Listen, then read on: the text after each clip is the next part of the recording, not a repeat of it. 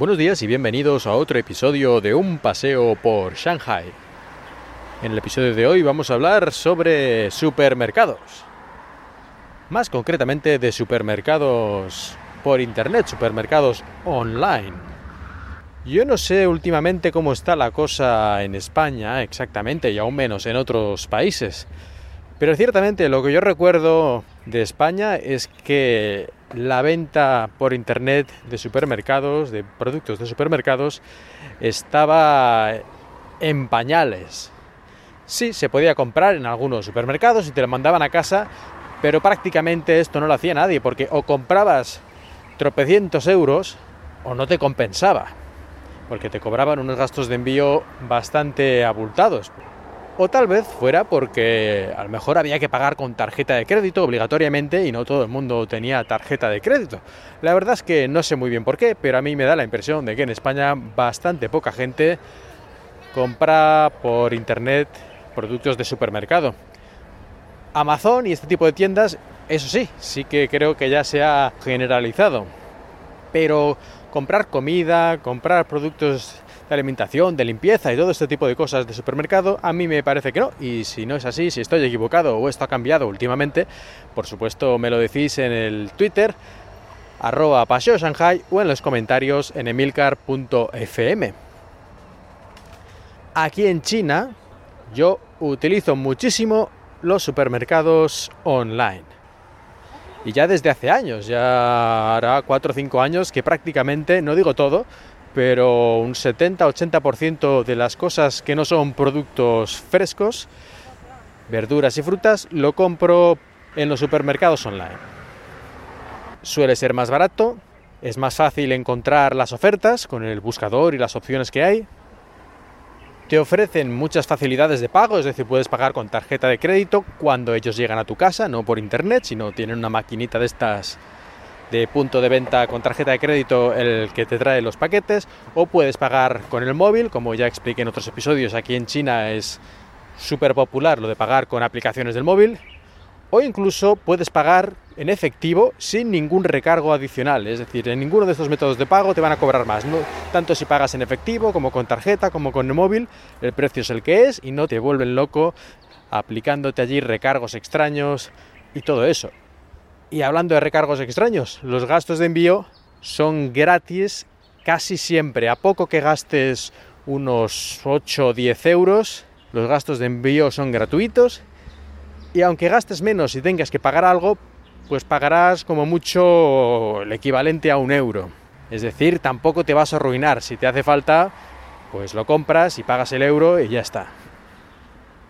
Lógicamente, otra ventaja de estos supermercados online, aparte de los precios, de la facilidad de pago y todo esto, es que tienen muchísimos más productos que cualquier supermercado medio. Puedes encontrar una variedad mucho mayor de cualquier cosa que tú quieras comprar y productos, por ejemplo, de agricultura orgánica como el arroz. Yo siempre compro arroz ecológico porque aquí en China con todas estas problemas de contaminación que hay, pues hombre, no digo yo que por ser de agricultura ecológica me vayan a quitar los problemas medioambientales de China del medio, pero tengo la esperanza, sea cierta o no, de que sea al menos algo mejor que un arroz normal, por decirlo de alguna forma. Bueno, pues esto que en el supermercado medio es difícil de encontrar, aquí pues en dos clics lo tienes y así muchísimas otras cosas.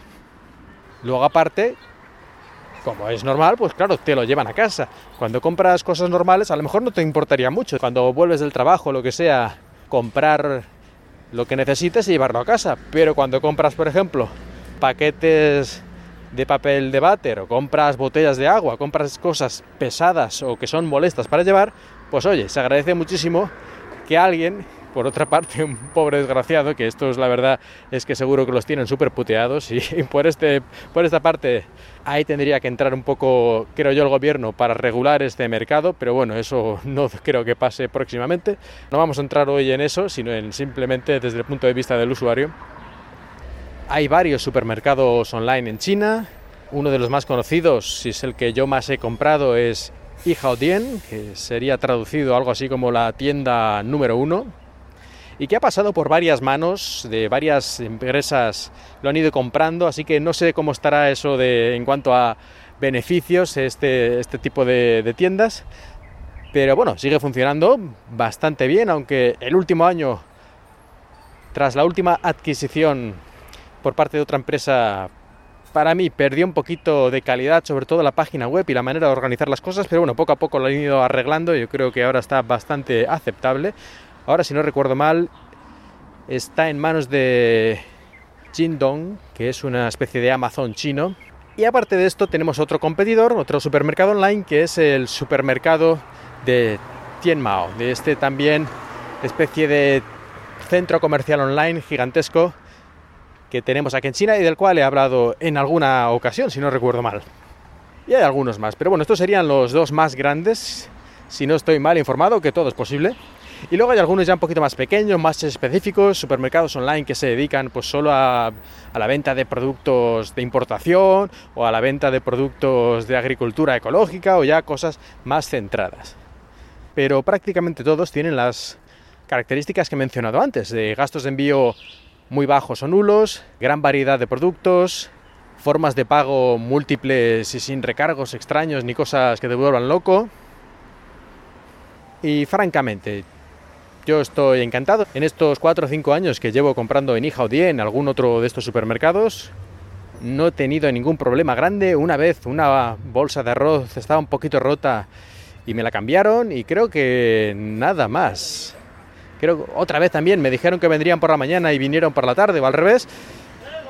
Pero como veis, esto en 4 o 5 años significa prácticamente un funcionamiento perfecto.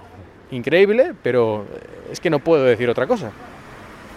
Todavía voy a los supermercados tradicionales y al mercado a comprar sobre todo fruta y verduras, pero si ahora me quitan en este momento los supermercados online, a mí realmente me hacen una jugarreta bastante fea, porque ya estoy tan acostumbrado que bastantes cosas de las que compro serían problemas, porque en los supermercados de mi zona lo más probable es que no pudiera encontrar esos productos. Pues yo creo que ya he contado bastantes cosillas sobre los supermercados online en China. Como he dicho al principio, si en España la cosa ha mejorado mucho en los últimos años o queréis hacer cualquier otro comentario sobre este tipo de servicios, ya sabéis, arroba Paseo Shanghai en Twitter o en los comentarios de emilcar.fm. Gracias por escucharme y espero que hayáis disfrutado de este paseo por Shanghai.